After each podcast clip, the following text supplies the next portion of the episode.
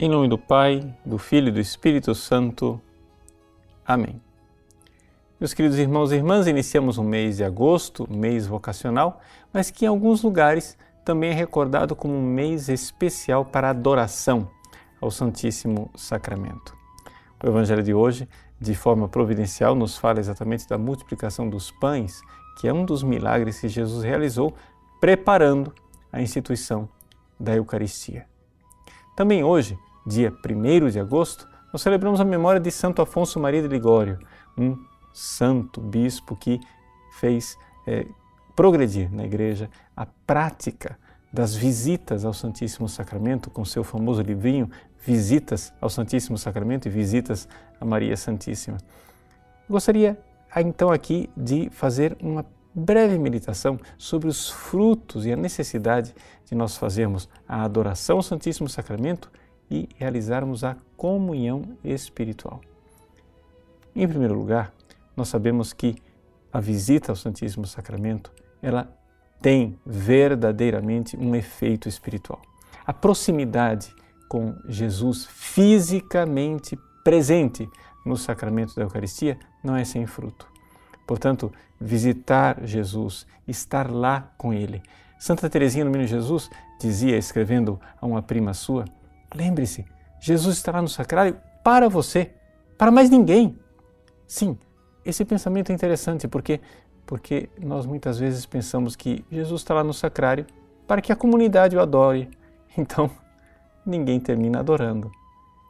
Vá, visite o Santíssimo Sacramento também num ato de amor e de reparação, querendo adorar Jesus que está lá naquele sacrário, mas também tendo a intenção de adorar Jesus nos sacrários espalhados pelo mundo, onde ele é mais esquecido, onde ele é menos visitado. Jesus está lá para você. E ao praticar esta visita ao Santíssimo Sacramento, faça a comunhão espiritual. Veja, para que haja verdadeira comunhão espiritual, no sentido pleno da palavra, é claro, você tem que estar em estado de graça. Por quê? Porque o Concílio de Trento nos recorda que existem três maneiras de nós é, recebermos a comunhão.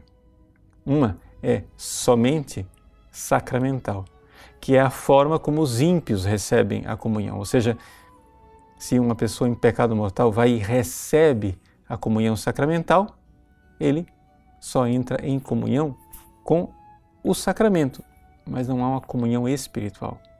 Uma outra é a comunhão daqueles justos, as pessoas que estão em estado de graça, que vão e desejam receber a comunhão, mas não estão impossibilitados por alguma razão. Naquele momento não podem receber o sacramento. Então fazem a comunhão espiritual estão unidos a Jesus espiritualmente.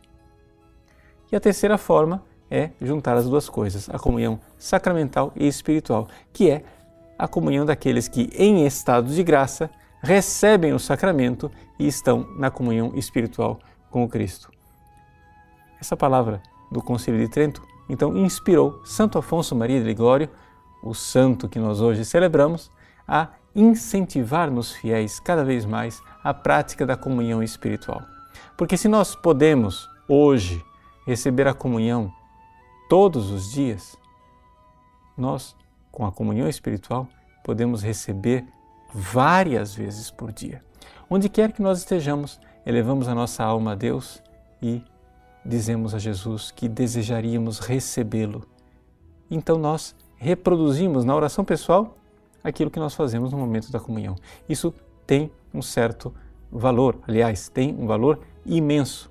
Claro, isso não torna dispensável e descartável a comunhão sacramental, porque é evidente, a presença de Jesus através do sacramento é mais forte e é mais segura do que a presença feita simplesmente por uma prática de virtude interior, que é verdadeira, mas ali depende muito dos meus esforços, eu não tenho as garantias da presença automática do sacramento.